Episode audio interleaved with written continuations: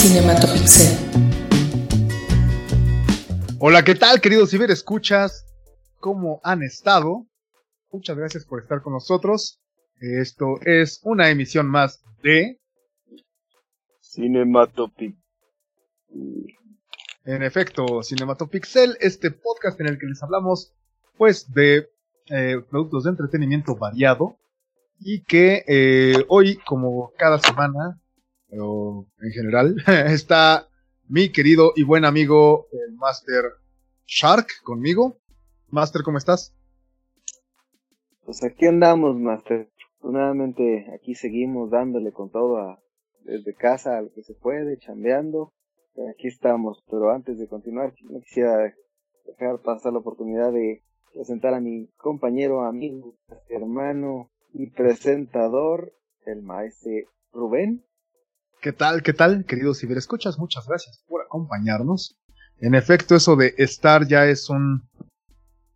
Ya es un lujo. Bueno, es algo de qué agradecer en estos días. Eh, estoy, estoy, estamos muy este. Muy soy leyenda, Master. Sí, cada vez estamos más. Chinga, bueno. Pues bueno, vamos Estamos a, en vamos una a, entre Soy Leyenda, Resident Evil, este, no sé, una mezcla de muchas. el libro de Eli. ¿Cómo es Exactamente. buena esa del libro de Eli, güey? O sea, me tardé mucho en decidirme si me había gustado o no, pero, pero creo que sí, sí me gusta mucho. Es, Este, es como, es como un taco de la calle, Master. O sea, un y la ya en su momento platicaremos de eso. me gusta, me gustaría que explicaras tu maqueta, güey. ¿Mi qué? Tu maqueta. Se explica su maqueta, jovencito. Ah, Está bueno, está buena la, la analogía, pero sí me gustaría escuchar más a detalle eso. Pero ya lo dejamos para otra ocasión, me gusta el tema. ok. Master, eh, yo quisiera empezar el día de hoy con... eh, ¿Te acuerdas de nuestra aquella sección del Rincón de la Lectura? Sí, sí, sí. Pues en esta ocasión les traigo el Rincón del Audiolibro. Ok. De hecho, la, la última vez también fue audiolibro, Master. Sí, no me acuerdo de qué hablamos la otra vez. Del audiolibro, la, la última vez que estuvo esta sección, aquí si mal no recuerdo, fue un audiolibro de Sandman. eh, Neil Gaiman. Ajá, Sandman. Sí, sí, sí, sí. Que se iba a estrenar apenas. Así es. Ok, pues bueno, en esta ocasión eh, quisiera mencionarles, comentarles y recomendarles un... Es un autor mexicano que se hace llamar el Señor Santo. Creo que se llama André, güey, la neta. Pero el vato lo pueden escuchar en podcasts en YouTube. Uno se llama La vida me da acidez. Y otro se llama El Pas- En la vida me da acidez, pues es. Podemos entender de un vato hablando, eh, quejándose de absolutamente todo, ¿no? Todo le da acidez. Este. eh, eh, hay otro que se llama El Pasquín, que es como. eh, reflexiones y desmadre politiquero. Cosa que en realidad casi no escucho, pero bueno, existe también, si, a alguien le interesa. Y el otro que yo escucho es- se llama este, Mi Gala, que es tres güeyes hablando de filosofía con un tema en específico. Y es, si les gusta la filosofía, es muy bueno. Pero en esta ocasión, eh, aparte de La vida me da que me parece muy divertido, eh, quisiera mencionarles uno que eh, se encuentra, porque yo caí en las redes, Master.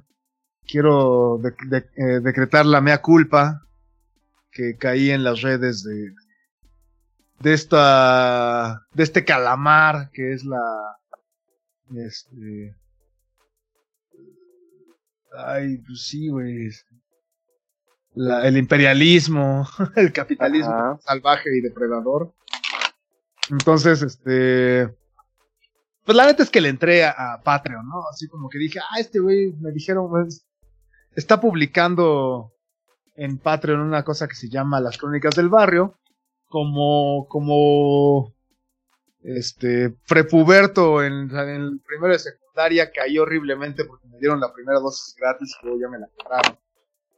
Eh, y porque soltó una en YouTube, ¿no? En las crónicas, eh, perdón, en, en La vida me da acidez, soltó el tipo como el primer episodio de Las Crónicas del Barrio, dije, oye, pues sí me gustó, ¿no? Entonces decidí que iba, podía prescindir de dos dolarucos este, para... No, perdón, tres dolarucos para pagarle a este compa en el mes. Y dije, va, me rifo, ¿no? Pues qué diablos. No, la verdad es que creo que valió cada, la pena cada, cada, cada centavo, Master. Las crónicas del barrio eh, es una maravilla. El tipo creció como en Iztapalapa. Y es como justo, ¿no? Desde que empieza eh, pues a allanarse el terreno, se empiezan a construir casitas. Eh, le, puedo encontrar cierta, cierto símil. ¿Te acuerdas de esta película de eh, Ciudad de Dios? Sí. Sé pequeño.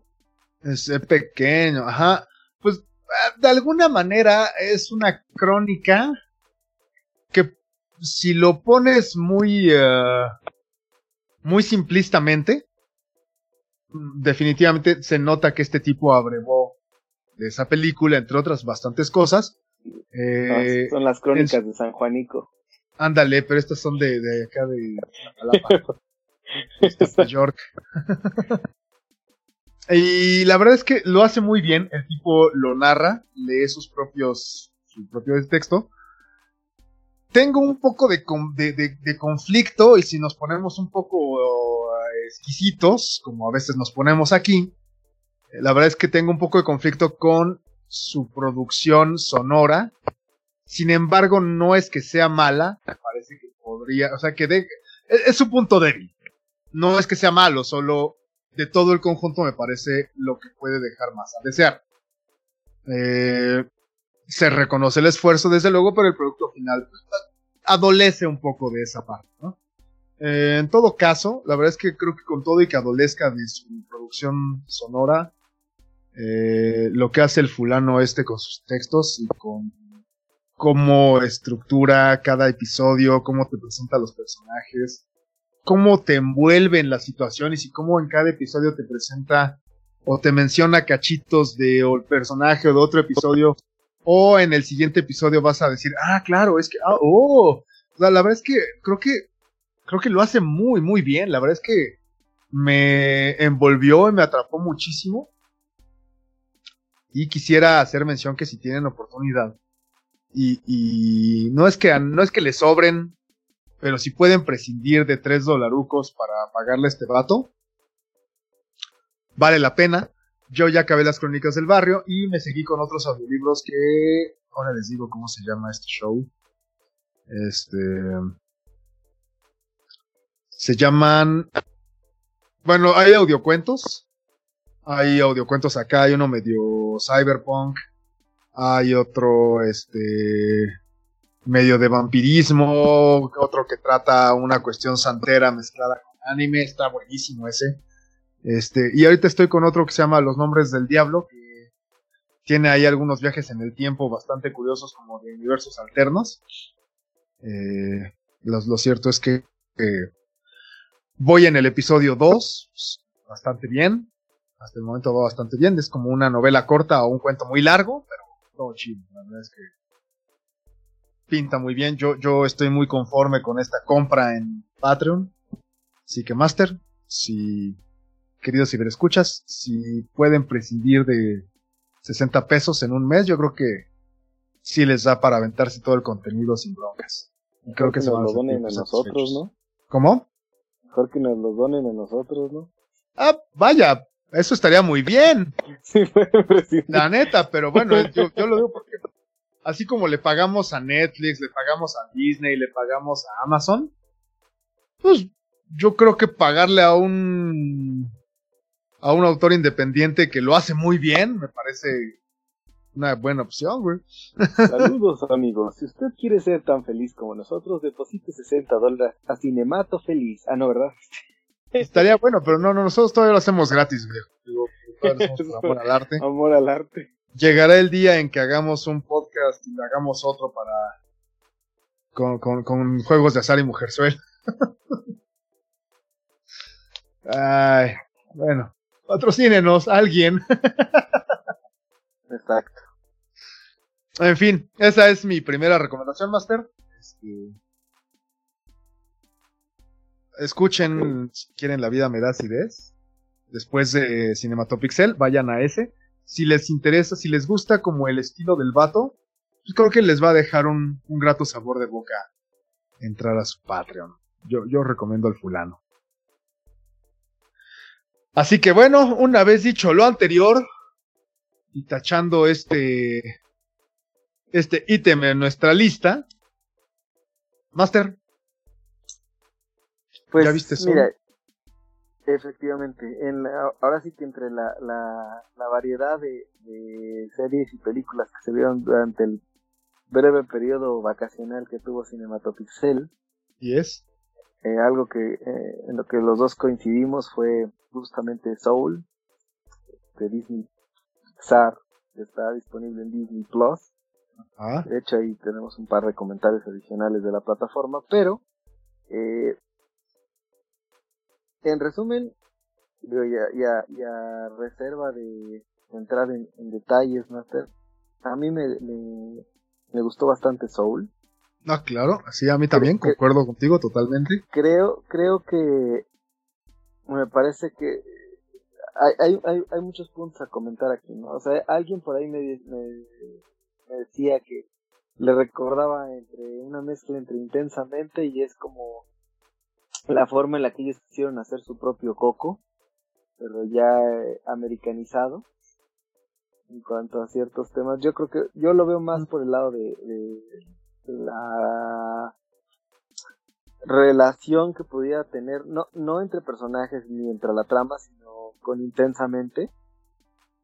Creo que es una temática similar a, a la que abordan ahí en el sentido de qué pasa con el alma de las personas y obviamente e- ese significado que le puedes querer dar justamente a, tu vida, ¿no? En, ese contexto de, de qué haces con tu vida y justamente el, valor que le da que le damos a las cosas o que, o que a veces obviamos de dárselo a cuestiones tan simples o tan cotidianas como disfrutar una comida o, una, una conversación o el, el, el poder disfrutar justamente con tus sentidos esa percepción de las cosas que a lo mejor damos por sentadas todos los días, olores, sabores, eh, vistas, imágenes, Sí, que muchas totalmente. veces no- nos la pasamos eh, justamente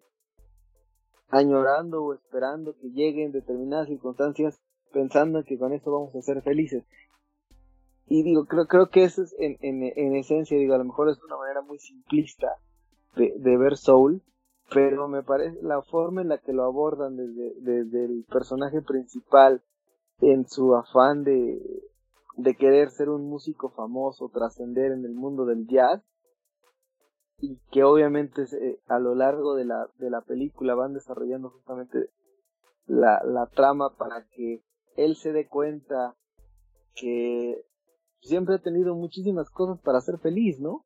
Incluso desde su relación familiar con su mamá, este, con la gente que conoce, los, los tipos de la barbería que me...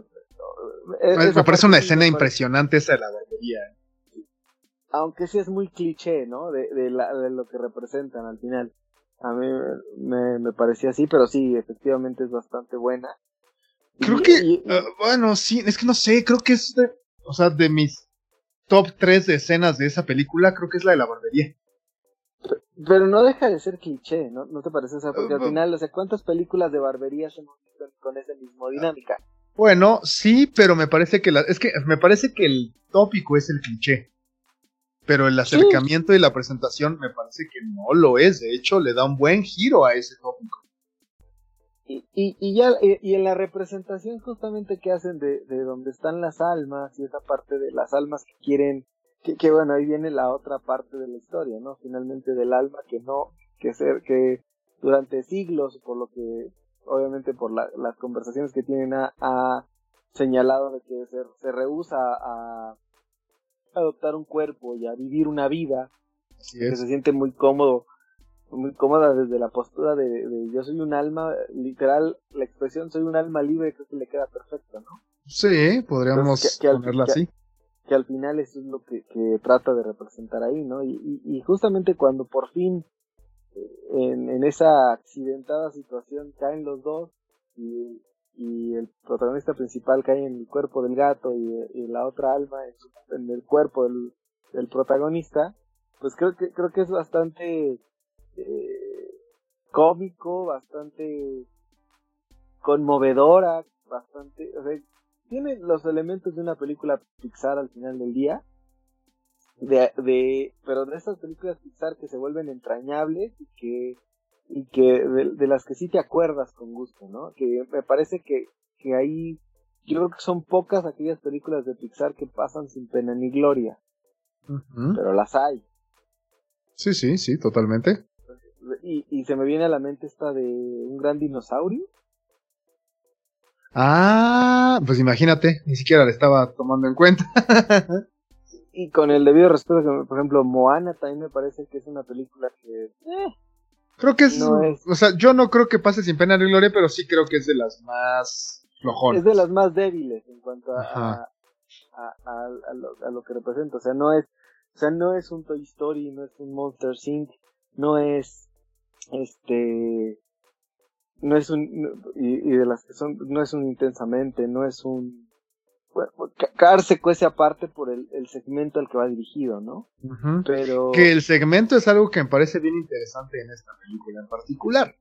Eh, eh, híjole, yo no sé si sea, o sea, creo que es la película más madura de Pixar en cuanto a tema y acercamiento y planteamiento. Eh, lo cual, y, vaya, es que sí, yo, dudé mucho de que esa película sea una película para niños. Si bien tiene algunos chistes ligeros, me parece que es la película de Pixar que menos chistes ligeros tiene. Sí, sí, concuerdo contigo. Yo me parece que es, es una película eh, mucho más madura de Pixar. O sea, yo creo que justamente Pixar, conforme ha pasado el tiempo, ha ido segmentando lo que quiere. Todavía intensamente me parece que era una, una película para niños de una edad en la que se está generando el, el pensamiento abstracto, entonces, o sea, era una explicación increíble, ¿no? Al respecto, bajo ese, ese segmento. Pero en esta sí me pareció que, que ya no estaban en un segmento o que estaban, digo, sin menospreciar la inteligencia infantil, que desde luego no es el caso, pero creo que este, no sé si entre los chistes o el mensaje, la nostalgia, no sé si esa nostalgia sea, pudiera ser percibida por una persona que no ha pasado por una crisis de ese estilo, o sea, le hace a un niño. Exacto, o sea, e, e, es, es una película, me parece que, que, es una película más, más enfocada en un... Eh, pues básicamente es como cuando los blueseros te decían, si quieres eh. entender el blues, you need to feel the blues. Sí, esa, e, es que ese es el punto, o sea, la, misma trama en la película te va llevando por ese lado, o sea, es, es la representación que hace de, de un, o, que, o que toma a lo mejor de pretexto un género musical que por su naturaleza no es el más alegre de todo. O sea, que puede ser el más alegre, pero a su vez también es el más eh, nostálgico, si quieres verlo así.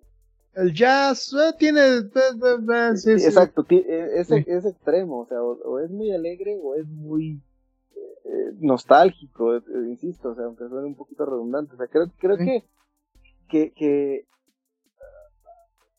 me parece, o mejor dicho, que Pixar y Disney, o sea, siguen generando, el contenido que, están sacando en exclusiva para su plataforma, creo que es da muchos motivos para que la gente se incorpore. Ahora, me parece también a mí que fue una decisión muy inteligente estrenarla un día que por su propia naturaleza todo el mundo iba a tener la posibilidad de verla. Sí, sí, sí. O sea, que fue el día de Navidad. Claro.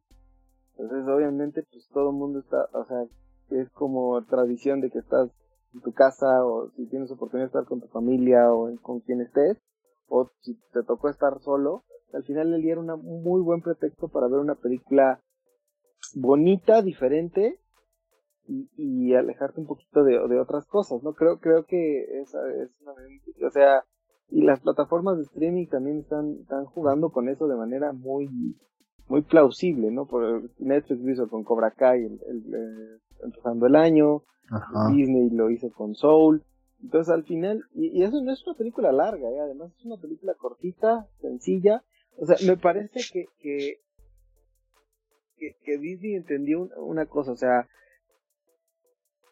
y Pixar le, le pasó me parece con Onward, Awkward, este, Ajá, sí, Onward. Me parece que, que, ahí, o sea, me parece que Onward es un poco más larga. Y eso a Onward también, a pesar de que es una película muy inteligente y muy bien llevada, me parece que la duración no le ayuda tanto como en este caso Soul. ese, es otro punto a favor. No, no, es, no es una película pensada eh, para dos horas. Es una película que dura lo que tiene que durar. Por ahí me parece que en la hora y media, para mí. desde mi punto de vista, creo que es una película hecha específicamente para la plataforma. Es una película hecha para televisión. Okay, yo, no sé si, yo, yo, no sé si en cine hubiera tenido el mismo efecto teniendo muchas circunstancias. Y que creo que justamente fue la lección que le quedó con, con Onward. O sea, justamente hay películas que seguramente van a estrenar a como están las cosas en el cine y otras que ya van a ir directo a la plataforma. Pero, ok, sí, yo, yo creo que, yo creo que sí va por ahí, pero me causa mucha curiosidad, ¿no? Porque, por ejemplo, para plataforma se han estado permitiendo el lujo de hacer películas muy largas. Por ejemplo. Por ejemplo, el irlandés. Pero, pero estás hablando de una producción completamente diferente. lo, sé, lo sé, lo sé, lo, sé, pero es... fue pensada para la televisión, no para el cine. Sí, no, sí, no, porque al final también la, querían que la nominaran y por eso la tuvieron que escribir en cine. Ah, sí, pero no este, no fue pensada, fue planeada para eso. Totalmente de acuerdo, en ah. ese sentido, pero a lo que voy es, si tu target es una película infantil familiar, ok, ok no puedes hacer una película de tres horas. Ok, ok, está bien. Me parece más difícil que, que, que, mantengas como la atención de, de, tu público tanto tiempo. híjole, no sé, Master, creo que creo que esto sería una buena reflexión pensarla. Yo es que no puedo refutar tu, tu argumento, pero también me parece muy osado de tu parte eh, asegurarlo, porque no estaría yo tan seguro. Creo que justo en la tele. ¿Por qué crees que la película típica de Navidad es este, Titanic, no? O sea, porque estás tirado en tu casa, no puedes, o sea, los comerciales vas al baño, en el caso de Netflix le pones pausa, voy al baño, voy a ponerme unas papas, unas palomitas, regreso, me echo una, me voy a abrir una chela y te avientas toda la tarde, Pero estás hablando de un público diferente. O sea, Titanic no es una película para niños. Pues es que el punto que yo voy es a que justamente eh, yo creo que Soul tampoco. No lo sé, o sea, no. No tengo pruebas, pero tampoco dudas. O sea, me, parece que, o sea, finalmente ese Soul y la plataforma está dirigido a un público distinto. Está, completamente enfocado a otro target.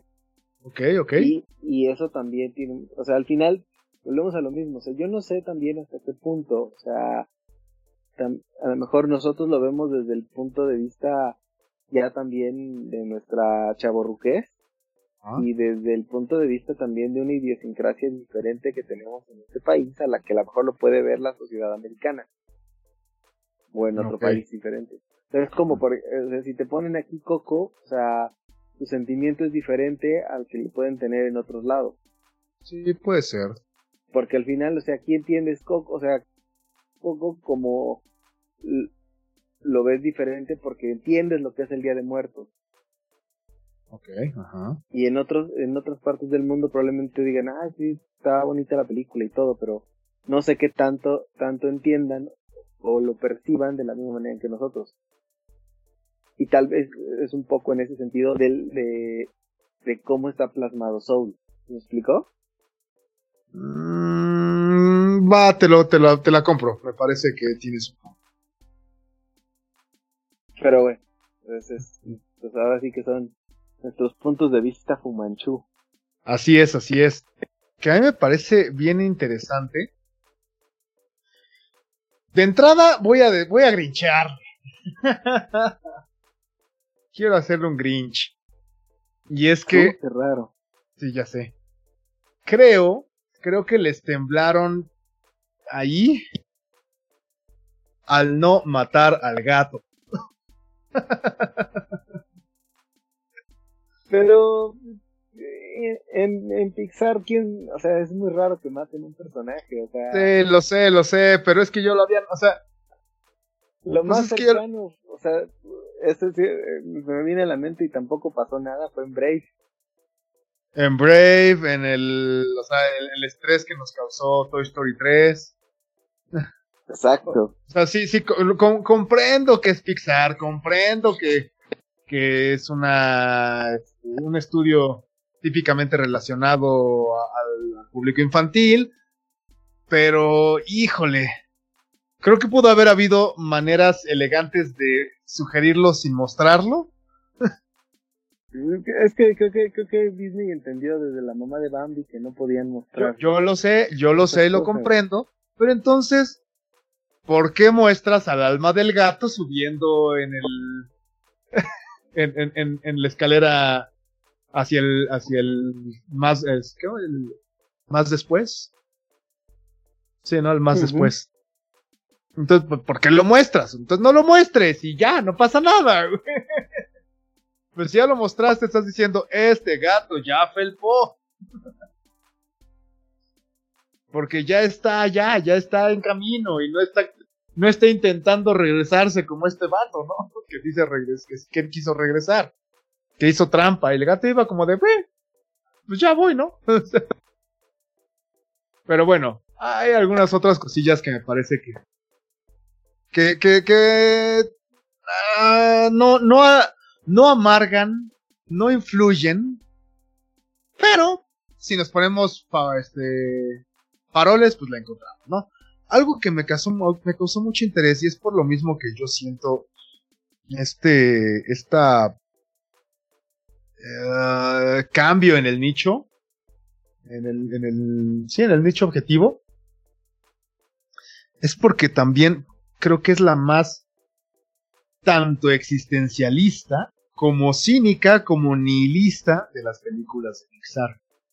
Y me parece que son tópicos muy muy fuertes, expuestos de una manera muy sencilla, lo cual es genial porque aunque no te lo digan, si a mí me hubieran explicado eh, el, existencialismo, el nihilismo con esa película, sería como de, güey, gracias la prepa, en la secundaria, habría, me habría, no sé si me habría ahorrado muchos problemas, pero creo que al menos hubiera sido más divertido. No lo sé. Pero me parece muy bien, muy bien llevado, ¿no? Es como dar conceptos, dar tópicos muy densos, eh, tamizado para que sea más suave, sin este rigor de la filosofía dura, que a quien le interese, pues ya podrá leer a Sartre, ya podrá leer a Camus, ya podrá leer a Nietzsche. Así que pues hay quien, quien le interese, ¿no? También está chido, estaría bien bueno que se den el rol por, por esos. Si lo ves desde el punto de vista de que Disney, o sea, está censurando sus propias películas clásicas, o sea, también no se, se van, no se van a meter o, complicar la vida eh, de alguna forma tocando otro tipo de temas. O sea, digo, justamente la, la nota de esta semana podría ser que, o una de las notas de esta semana es que, pues, Dumbo, Peter Pan y los Aristogatos ya son censurados de los perfiles infantiles de Disney Plus. Porque justo ya no les bastó el disclaimer y consideran que contienen referencias racistas eh, muy marcadas, ¿no? Entonces, yo, yo, si partimos de esa base, difícilmente Pixar y Disney se van a complicar o, van a entrar tan a detalle en otras cuestiones. Van a hacer, de alguna forma, meter los temas, pero de una manera muy simple, sencilla, entendible. Justo lo que, a lo que yo voy es que eso está muy bien. O sea, vaya, de entrada se complicaron, se complicaron fuerte. Pero la solución que propusieron me parece que fue muy buena porque están mostrándolo de una manera muy accesible, lo cual permite que más personas conozcan del tema y que ya si cada quien se quiere complicar, pues ya se meta a conocer la filosofía dura, ¿no? Que no siempre es amigable, muy pocas veces es accesible. Más bien, no es tan accesible y muy pocas veces es amigable. Pero aquí te lo mostraron, o sea, yo creo que con una base en la que alguien ya te mostró temas de existencialismo, temas de nihilismo, temas de sí mismo, si te pones a leer la náusea, te pones a leer cuestiones de, de Nietzsche, pues igual al momento de llegar dices, ah, creo que esto me suena como a esto que ya vi en esta película de Pixar. Me parece a mí un acierto tremendo de parte de Disney Pixar. Es que la disfruté mucho, me gustó mucho. Eh, yo no creo que sea la mejor película de Pixar. Creo que en, técnicamente sí. Digo, Pixar se, se mejora con cada película. Técnicamente las texturas, la, ilumina, la iluminación es hermosa. La música en la que interviene Trent Reznor está espectacular. Una cosa brutal, la, música. Insisto, ¿no? Las texturas, el cabello, la lana. Eh, es, perfecta técnicamente. A niveles. ¿Cómo? valores, los valores de producción que tiene Pixar ah, están en un. Sí, son igualables. Sí, sí, sí, totalmente. Pero a lo que yo voy es como al, a la parte de estructura, guion, historia, contenido, como le queramos poner ahorita. Eh, siento que la neta, la mejor, y para mí con mucho, sigue siendo Ratatouille. Eh, sin embargo, total y absolutamente, Soul es una gran película. Creo que es algo que sí se tiene que ver. Y en definitiva, es la más madura de las películas de Pixar hasta el momento.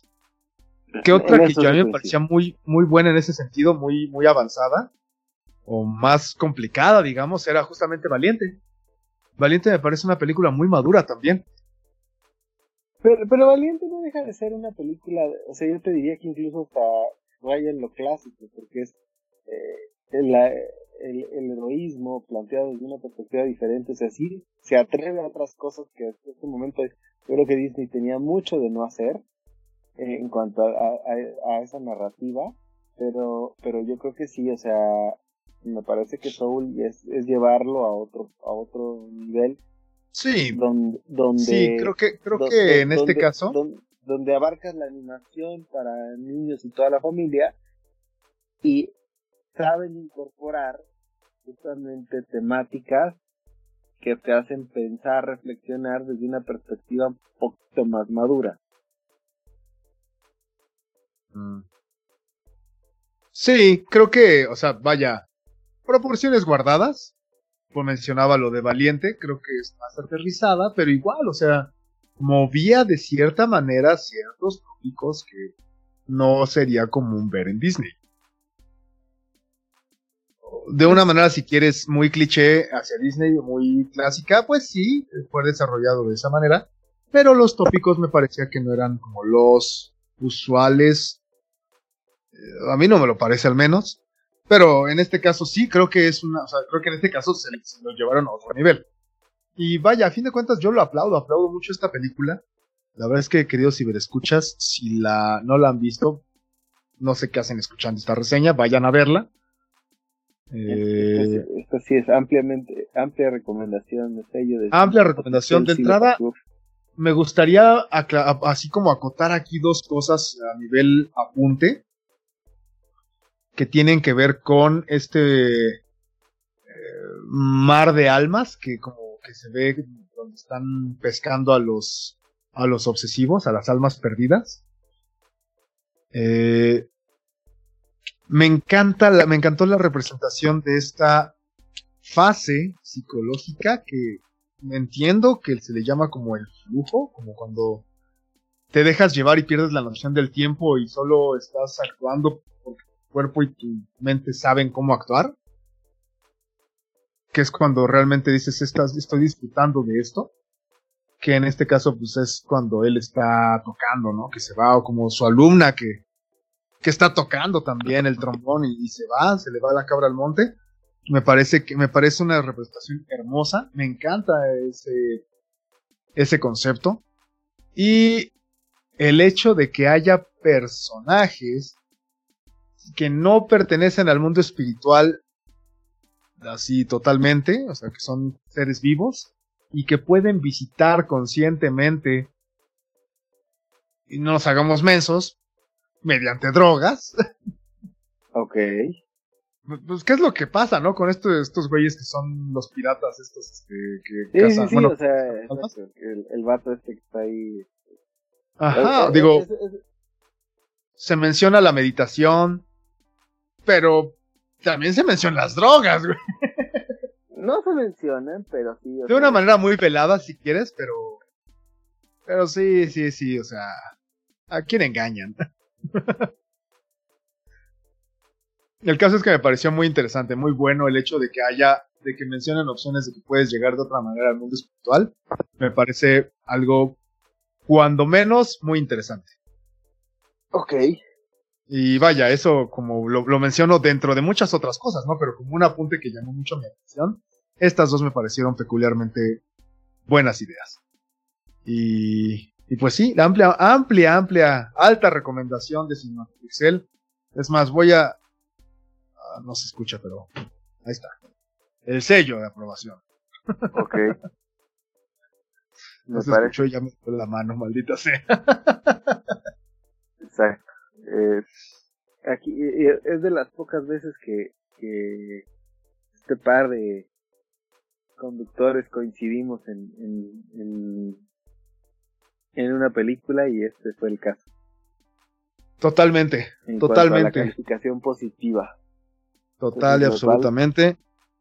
Recomendable. Sí, muy recomendable. Tenemos, tenemos una reseña que yo tengo muchas ganas de escuchar aquí del, del maestro Rubén, pero antes, de- justamente porque sé que se va a extender en la reseña, me gustaría hacer algunas recomendaciones rápidas, si me lo permites, Master. A ver, dale, dale, Master, sí. Este, bueno, de entrada, esta semana, eh, para ser concretos, el miércoles, se estrena en Netflix la segunda temporada de Bonding. Pues más o menos hoy mismo, ¿no? Porque creo que este programa está saliendo el miércoles. es, es muy probable. Este, Ah. Para el momento que estamos grabando ya debemos estar entrando al miércoles. Más o menos, así es. Eh, es una serie de comedia para adultos que aborda tópicos, bueno, incluso te diría que adolescentes ya con cierta madurez.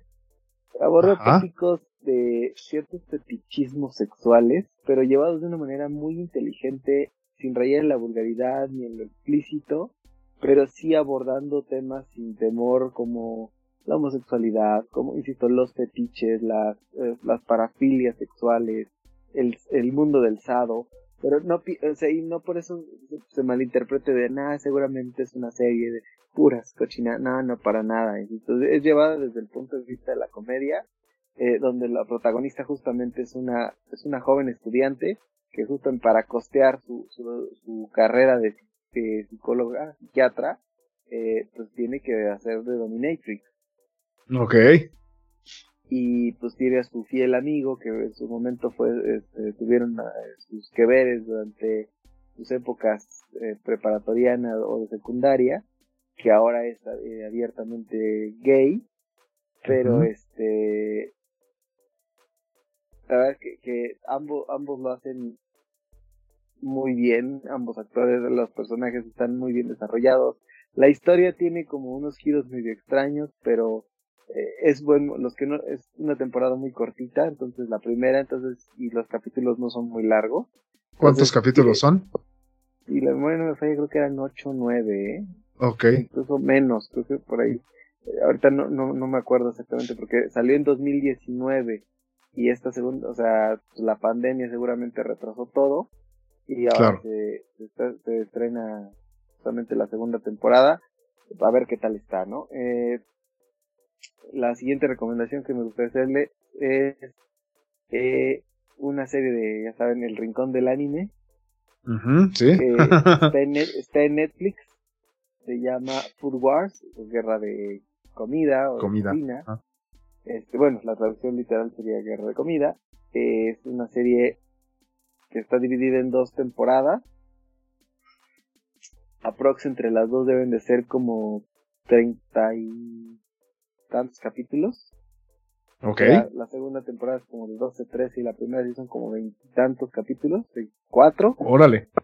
Entonces, este, y básicamente es la serie de un joven eh, chef que es a su vez pues, eh, tiene un restaurante junto con su padre. Eh, su papá un día decide emprender un viaje y, y decide que es momento de que su hijo pues vaya mejorando sus aptitudes culinarias y lo envía a la mejor escuela de cocina de todo Japón. Y obviamente pues e, es, es el mismo fenómeno de que tiene muchas series de duelos y técnicas, solo que trasladadas a la cocina. La verdad es que debo confesar que, que a pesar de que es una serie animada, eh, da hambre. este, ok o sea, y yo, yo, insisto, no, no, no conozco de, a, nivel de pues, educación de gastronomía o si qué tan apegado o no a la realidad es como plantean la receta en la serie, pero mm. sí me parece como muy entretenida en el, en el sentido de cómo van refiriendo los platillos o los condimentos. Eh, insisto, no sé qué tan, tan apegados a la realidad sean los packs que señalan ahí, en cuanto a los duelos de cocina que tienen. Me parece que es muy, muy al estilo japonés de tal vez en su momento. No es una serie nueva. Netflix sí tiene poco, pero, pero realmente me parece que es de 2016 y la memoria no me falla. Pero sí es, es como la respuesta a tantas series que hemos visto de, de Masterchef y todas estas, ¿no? De, eh, ok, sí, sí, sí. Proporciones guardadas, porque no tiene nada que ver la, la realidad con la animación. Y es la forma, obviamente, y menos, eh, menos en el sentido japonés, que es sumamente exagerado, sumamente eh, enfocado a, Me parece un poco que juegan con, con técnicas de combate a la rana y medio de. de cómo plantea la, la forma de, de, es que propiamente no es combate porque no, no es que peleen el uno contra el otro, sino el Pero sí, o sea, es esta idea como de las artes marciales con, con una temática en específico, ¿no? Sí, ¿quién prepara un mejor platillo? Porque obviamente son juzgados. Aparte tiene hasta sus técnicas, seguramente, ¿no? Como sí, no, la, la movida de cuchara del dragón. No, no tanto así, fíjate, pero... No, no tan exagerado. No, no, no, pero sí es como un tema de, de de cómo van a perfeccionar sus técnicas de cocina y cómo preparan, o sea, pues te digo, o sea, con, o, abordan temas desde la carne, el pescado, las especies, pues digo, ahí sí no sé qué, a lo mejor alguien que tiene esos conocimientos podría decirnos qué tan apegado no está a la realidad, cómo plantean las preparaciones y las recetas, ¿no? Pero sí, este, eh, me parece lo, lo que hace Netflix de que sí le pone el disclaimer en el sentido de público adulto, porque habla de, le pone en cuanto a la parte del nudity o, el, o, ciertas, pero yo te voy a ser muy sincero. Y alguien que ha visto bastantes series de anime me puedo jactar en este punto y algunas que sí rayan en la categoría de viejos cochinos. Y esta te podría decir que lo que muestran es muy similar a las transformaciones de Sailor Moon, ¿eh? Pero tampoco, o sea, no es como, o sea, si se refieren a que los, los torsos de hombres salen desnudos, pues, ok, o sea, en la parte femenina en ningún momento me parece que raya en lo vulgar ni en, ni en lo tan, o sea, tan sugerente o sugestivo como otras tantas. O sea, me parece que sí, o sea, esa parte que se que genera justamente por el gusto de los platillos o la, las emociones o sensaciones que les genera cuando están probando esa comida, ¿no? Entonces, eh, está bastante entretenida, no está tan larga, es la recomendación. Y para la próxima semana sí me gustaría más que ya cuando tú la hayas terminado, este que pudiéramos hablar de Disenchantment, Desencanto. ok. Eh, la dejamos ahí comprometida de tarea porque no, no, no, no nos va a alcanzar el tiempo para la reseña que, que me interesa mucho esta semana que nos des. En cuanto a Disenchantment, pues bueno, la, la, esta sí, este, pues sería recomendación, pero aquí sí, pues véala con, la tienen que ver con calma, no es una serie fácil para hacer una serie animada. Es de los creadores de Los Simpsons, pero no esperen ver Los Simpsons, porque no... no creo que eso, eso, o sea, si estamos, estamos viendo la, bueno, yo estoy viendo la tercera temporada, uh -huh. creo que quien quiera que haya visto la 1 y la 2 sabe que no es Los Simpsons. De hecho, y, he conocido gente que, no que la... nunca fue fan de Los Simpsons, que le está gustando mucho, y al contrario, gente que es muy fan de Los Simpsons a la que no le está gustando del todo. Y hay gente como yo que disfruta de Los Simpsons y disfruta de... Desencanto. O sea, es, Ajá, Desencanto. Desencanto está más cerca de Futurama que de Los Simpsons. Así es, así es, pero ya hablaremos de ella. Exacto. Entonces, ya, ya una vez que el Master Rubén termine con la tercera, pues sí. este, ahí les, les, estaremos platicando nuestras impresiones. Digo, yo ya la terminé, pero, pero me la guardo. Y finalmente, antes de entrar a lo bueno, en cuanto a recomendaciones también de Disney Plus, yo sí les recomiendo que vean WandaVision. Qué maravilla de producto está haciendo Disney con Marvel. Es una chulada. Eh, van en el tercer capítulo. Van uno por semana. Ajá. Y digo, a reserva como, de que como ya. mencionabas, ¿no? Como hace, mencionabas hace rato que me decías como en el Mandaloriano también.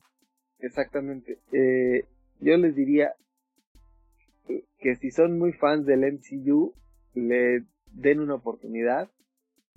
Y si son o tuvieron la fortuna de ver series clásicas de la televisión americana en sus repeticiones, pero de esas series que eran como sesenteras, setenteras, incluso un poquito más atrás, es un homenaje a la televisión americana clarísimo.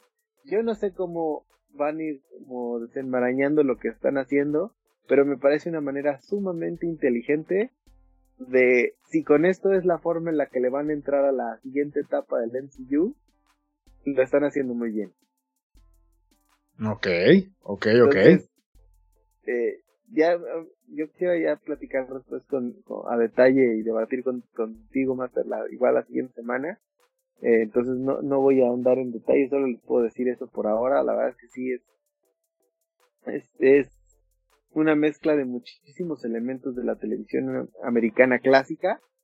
Incluso los primeros episodios son en blanco y negro y el tercero ya cambia colores. Uh -huh. Entonces, créanme que es sumamente divertida, sumamente inteligente, pero sí creo que la gente que no, que espera, ¿cómo les diré? La gente que está buscando más un Thor Ragnarok, uh -huh.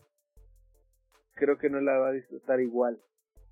No es okay. un como un Tron, pero no es tan simple como Thor Ragnarok, pero sí que es un producto que muestra que Disney sí puede hacer cosas muy buenas con sus eh, o reafirma que puede hacer cosas muy buenas con las licencias que tiene como lo hizo con Mandalorian. Ok. Entonces, bien. aunque ojo, o sea, hasta ahorita sus mejores productos, digamos, que desde que tomó las licencias, los está haciendo para la plataforma, ¿eh? Sí, sí, Entonces, sí. Y no sé, no sé qué vaya a pasar eventualmente con las películas, pero, insisto, la verdad es que sí es, es una, también una recomendación, la pueden alcanzar rápido, los capítulos tampoco están nada largos, menos una media hora, entonces, uh -huh. pues échenle, échenle un ojito y den, denle su amor a esta serie porque créanme que vale mucho la pena.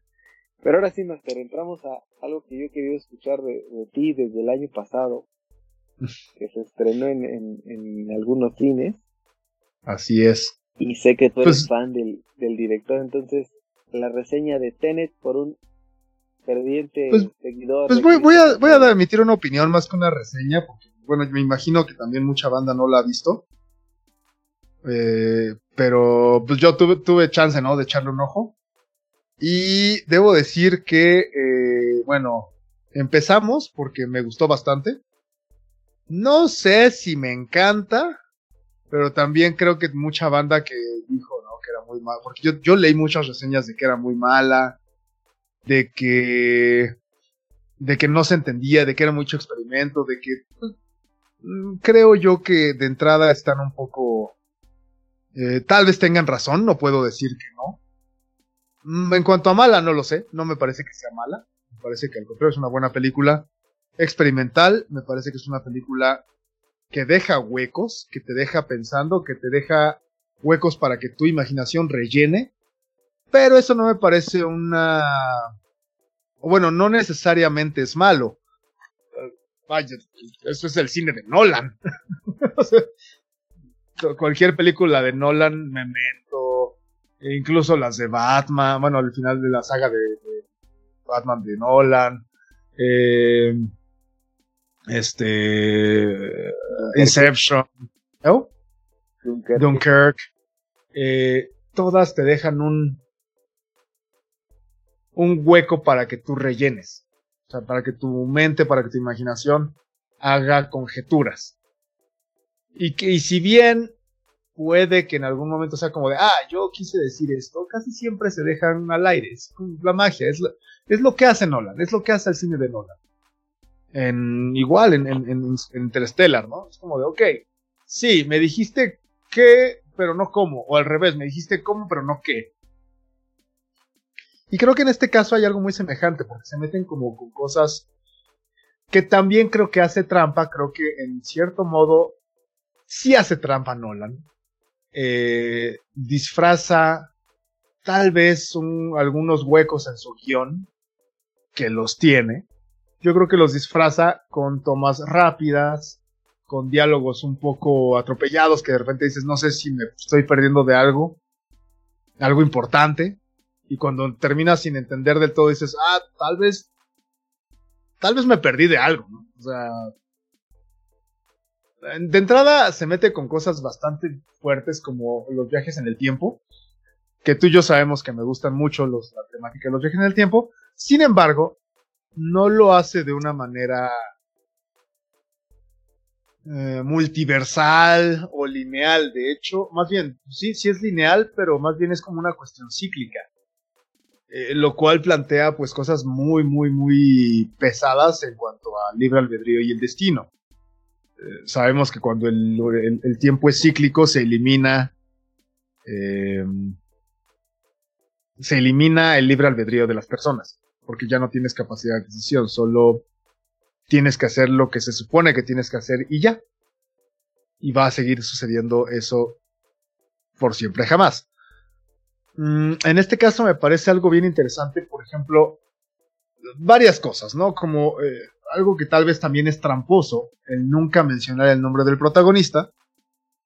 Eh, el protagonista no tiene nombre, de hecho en los créditos se menciona como el protagonista.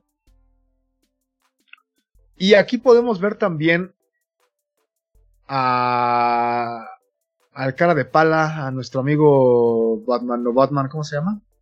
Robert Pattinson, habla, eh, eh, actuando muy bien. Realmente creo que logra meternos en su personaje, creo que logra muy bien hacer ciertas cosas. Eh, vaya, yo, yo lo he defendido bastante y tú lo sabes, Master. Y, y, no me no me deja mal parado, ¿sabes? Creo que afirma mis mis recomendaciones, creo que lo hace muy bien. Eh, y, su personaje tiene cierta magia que a mí me encantó. Es. Uh, bueno, aquí los viajes en el tiempo van como de ida y de vuelta. O sea. Está el tiempo que va como tú y yo lo estamos experimentando. De un antes hacia un después. O sea. Cronológicamente en orden. Eso es muy estúpido decirlo justo en este tema, pero válganme el término. y está el tiempo de los invertidos, que no, no tiene que ver con ninguna tendencia o preferencia.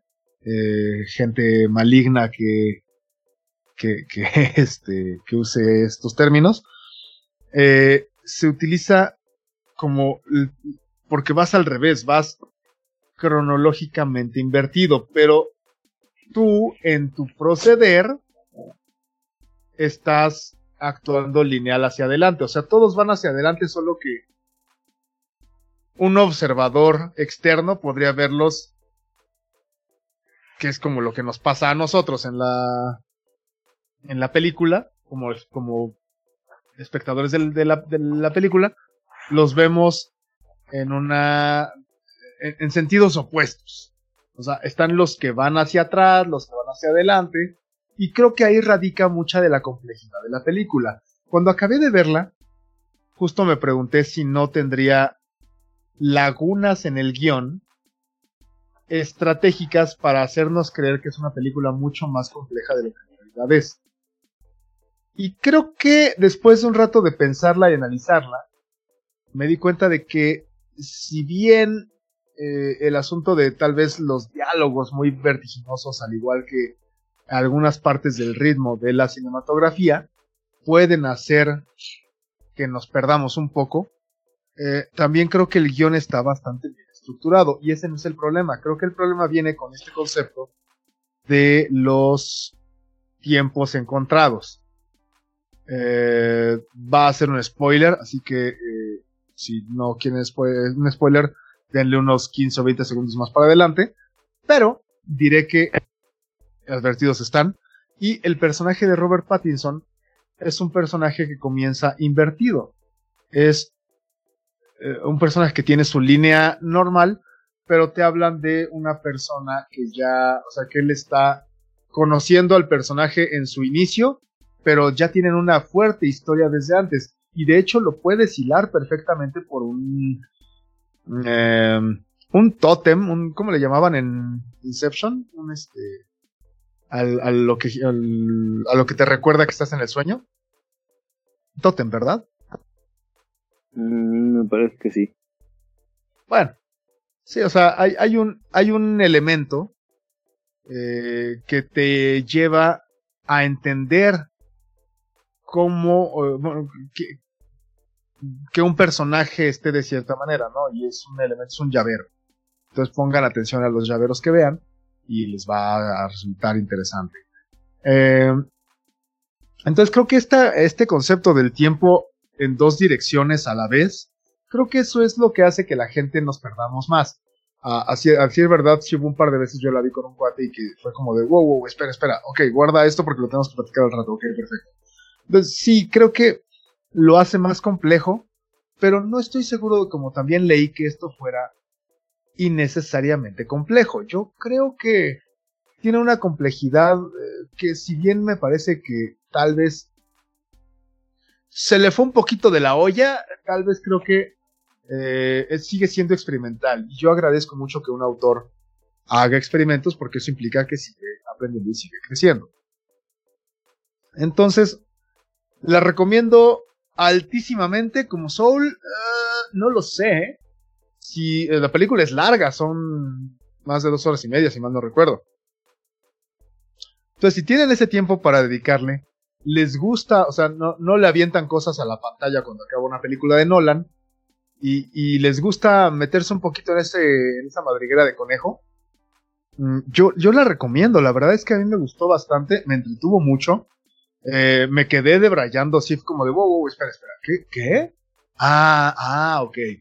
Eh, si les gusta este personaje de Shoshana en Bastardo sin Gloria, definitivamente se ve muy linda la mujer también. Actúa su personaje, me parece también un poquillo forzado si nos ponemos exigentes. Sin embargo, me parece que eh, tiene, hace muy bien las cosas. Eh, Mm, mm, mm, se me está yendo este otro actor. Kenneth Branagh. también me parece que hace un muy buen personaje. Creo que este es el malo malote.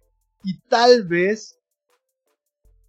Creo que es el, el villano es un poco el punto débil de esta película, de este guion.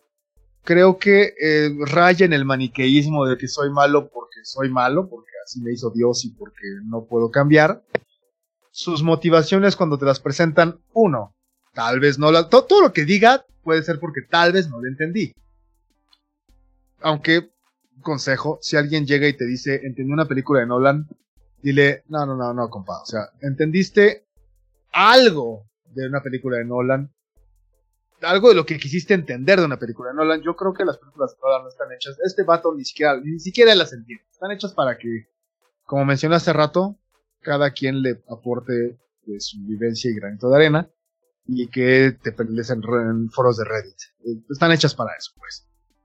Entonces, bueno, puede, puede que mucho de esto no lo haya yo entendido y por eso esté opinando lo que estoy opinando. Pero, eh,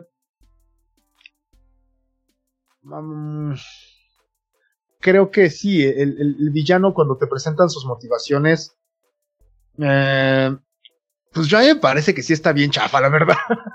es como, ¿en serio, vato? O sea, vas a hacer todo lo que vas a hacer porque eres un maldito narcisista egocéntrico y aparte como totalmente sin, motivos. ¿En serio? ¿Esa, es tu razón? Pues sale, ¿no? Está bueno. Entonces si les compras eso, pues ya, pasa.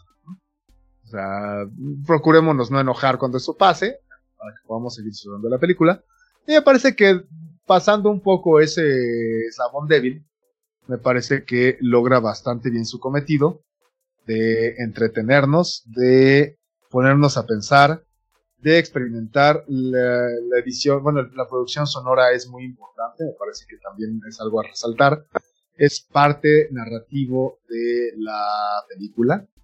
Eh, creo que en este caso no es solo un adorno, sí te va contando un poquito algunas cosas.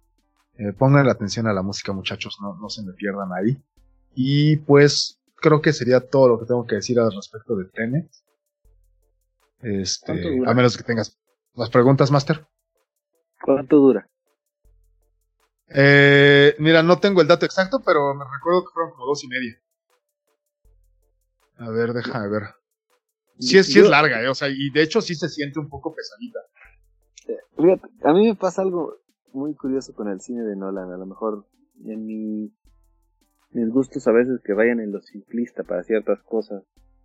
150 minutos, Master. De dos horas y Dos horas y media.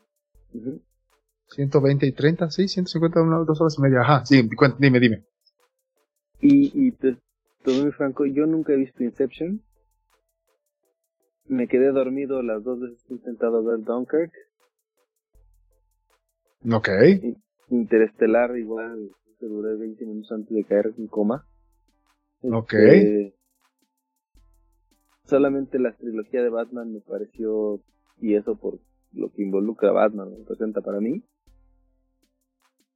Y, la verdad, o sea, yo no, eh, me llamó la atención y lo platicábamos en, en la previa de, de este podcast, que eres de las personas que he escuchado que abiertamente dicen que les gustó. Por eso, particularmente, tenía mucho, mucho interés en ver mejor dicho, en escuchar tu punto de vista. Además, porque, como decíamos al principio de tu intervención, yo sé perfectamente que tú eres alguien que así ha seguido el trabajo de Nolan y que además le tienes una pues un respeto y, eh, y un aprecio. Una admiración, sí. Sí, sí, sí. Entonces, eh, me llama mucho la atención el por qué tú sí habías eh, tajantemente habías mencionado, a mí sí me gustó. Sí, sí, la disfruté mucho, a decir verdad. Porque he escuchado muchas opiniones encontradas en cuanto a, a, la forma de, que abordan los temas. Entonces, a mí me llama la atención, sobre todo el, digo, yo no lo he visto, en el, probablemente cuanto esté más barata disponible a la renta, en alguna plataforma tal vez me, me anime, pero con independencia de eso, insisto, me, me llama mucho la atención el, el, número de opiniones que en su momento y de, reseñas críticas estaban muy en un entorno muy dividido y algunos incluso hasta ligeramente no sé si decepcionados porque esperaban algo más y, y tal vez no sé si su, decepción era que la sentían como que había, se había quedado corta y no me refiero a la duración sino a, a lo que intentaba plasmar, ¿no? No lo sé. Sí, eso lo puedo entender, ¿sabes? Creo que justamente es ese, ese punto específico que mencionaste ahorita. Si bien, mm, si bien yo lo considero tal vez fútil, eh, la verdad es que sí lo entiendo. Eh, me pasó un poco, ¿no? Como de, chale, ya se acabó y creo que me, quedó a deber un, un par de explicaciones, ¿no? Pero seamos honestos, así es el cine de Nolan, o sea, Nolan no te explica las cosas, te deja, te explica unas y las que él quiere y las que no, ahí te las deja sueltas para que tú las inventes. Entonces, a eso me refería, ¿no? O sea, creo que, creo que sí lo entiendo. Entiendo que quede a deber un poco de, pues, de explicación y que tal vez nos quedemos con cara de, espera, espera, espera, pero nunca me dijiste que, ah, no me lo vas a decir nada más, ¿verdad, maldito? O sea, pues insisto, lo que pasó a final de cuentas con Batman también en el final, el mero final de Batman. El epílogo, llamémoslo así. Básicamente es eso, es un... O sea, nunca vas a decir qué pasó realmente, ¿verdad? No, ok, está bueno. mm, fíjate que algo de lo que también he escuchado sin haberla visto, y tú creo que me podrás como, o nos le podrás a todos nuestros podescuchos también aclarar, es de las pues, críticas que yo leí u opiniones por ahí que en algunas redes también alcancé a observar, decían que era una película que sí está eh, hecha para el cine, ¿no? Y entendiendo que Nolan ha sido de los más eh,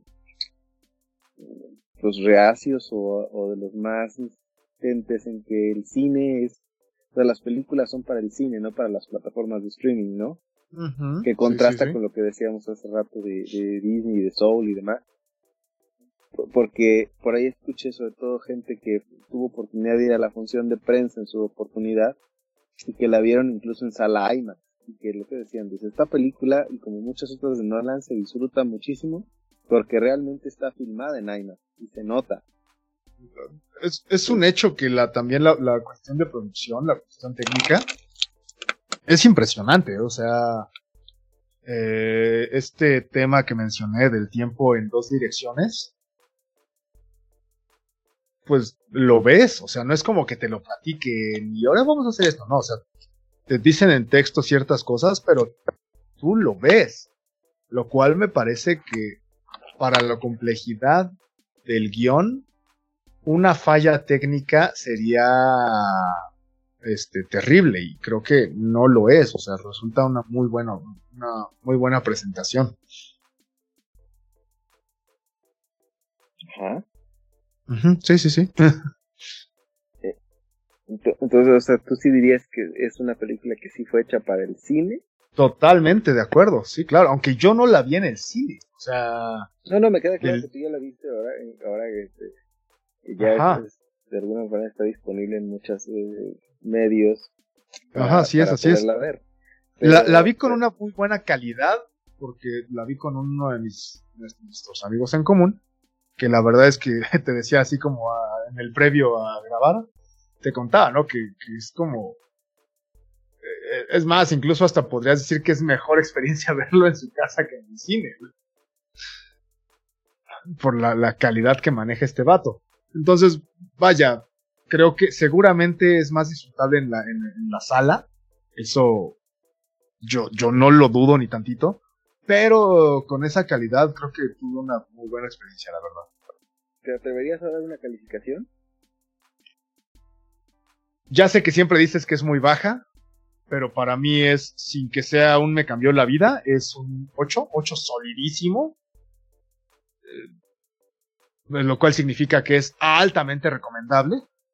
O sea, si, si, si les gusta el, el estilo de Nolan, ah, vaya, es altamente recomendable para las personas que gustemos del estilo.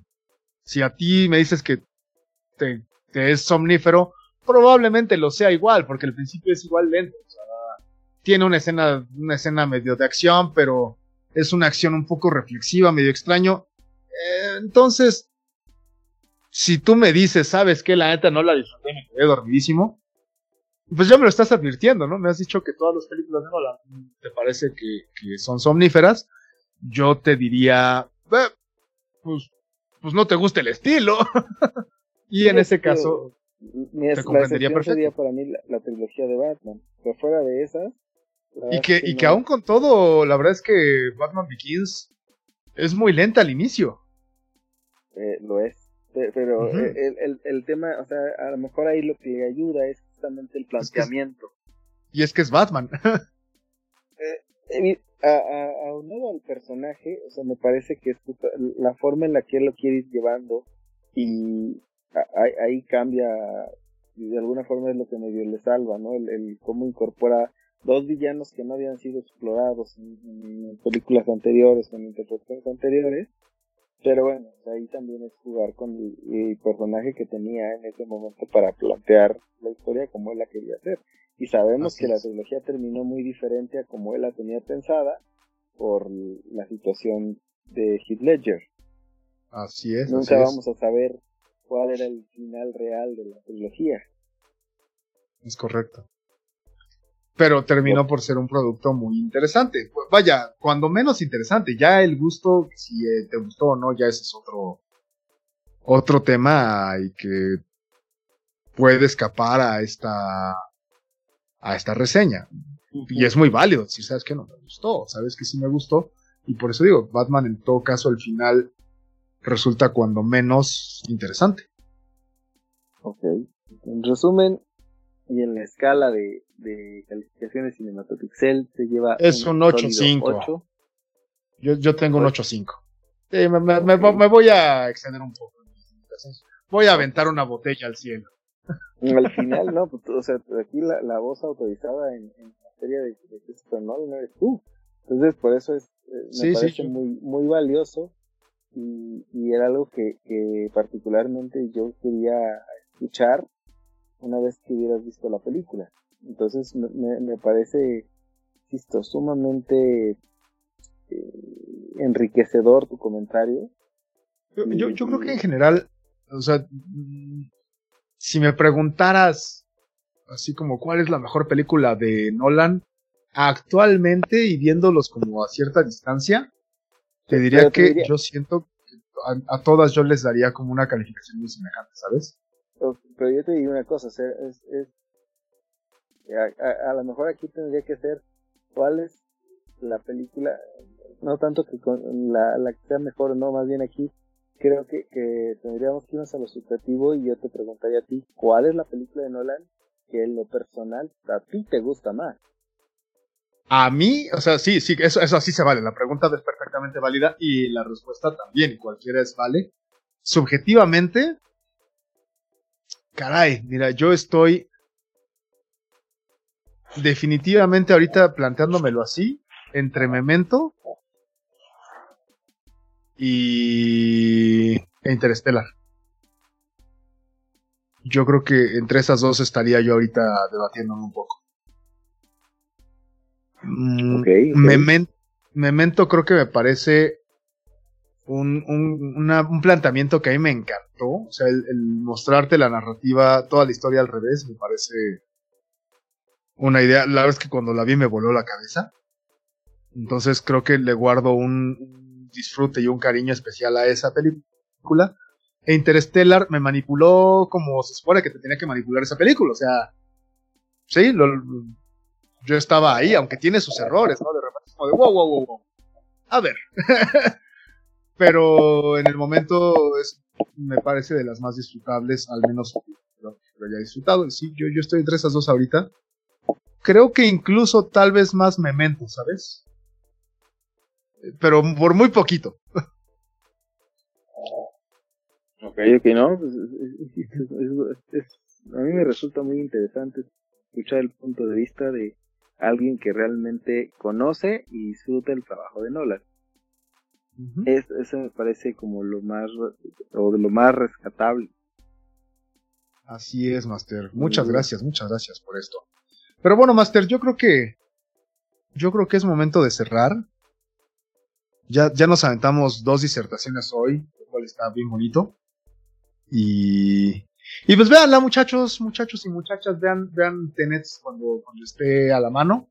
Eh, cuando menos es una cuestión para, pues para que me digan si coinciden conmigo, si no coinciden, este, si consideran que, que sí hizo trampa y hace cosas para intentar ser más, más profundo y complejo de lo que en realidad es, cosa que bien, puede ser.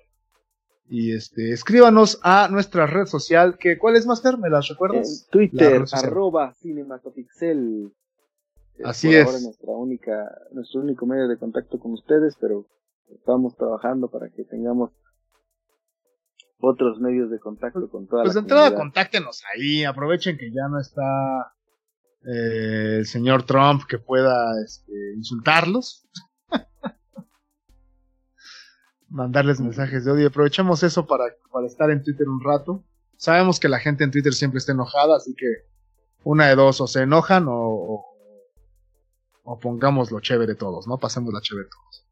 En todo caso, sí, escríbanos, escríbanos si, si, de hecho podríamos poner un poll sobre cuál es la película. Bueno, igual y dos. Uno es si les gustó o no les gustó este Tenet, si es que ya la vieron. La podríamos poner más Tenen como como si fueran reels o cómo se llama, como, como historias, ¿no?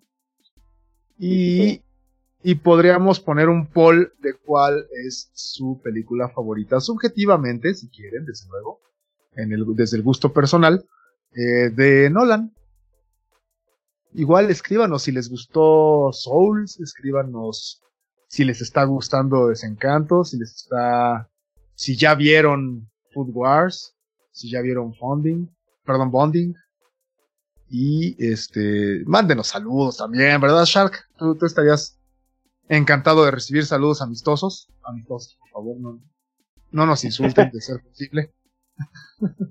Ah, la verdad es que todos los comentarios son bienvenidos, la, o sea, bienvenida la crítica, bienvenidos los comentarios. Sí, claro. en, en, realidad aquí no, no se limita ni se censura a nadie. Pues la verdad es que, al contrario, todas sus críticas, comentarios, sugerencias son más que bien recibidas y serán tomadas en cuenta. Así es.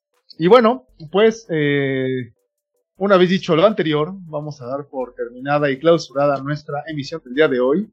No sin antes recordarles que en el otro micrófono se encontró mi querido y gran amigo, el Master Shark. Master, muchísimas gracias por estar conmigo en esta ocasión. Master, como siempre es un privilegio y un placer acompañarte y compartir micrófonos con mi queridísimo amigo, el maestro Rubén. Muchas gracias, Master.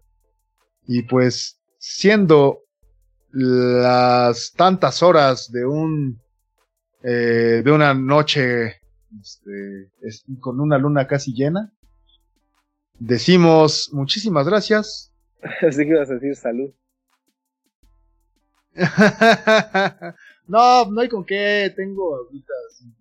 Se me reseca la garganta cuando hablo, pero bueno. No, no, no, no iba a refrescar el gaznate en este día de la semana en particular todavía. Todavía. Mañana ya es otro show.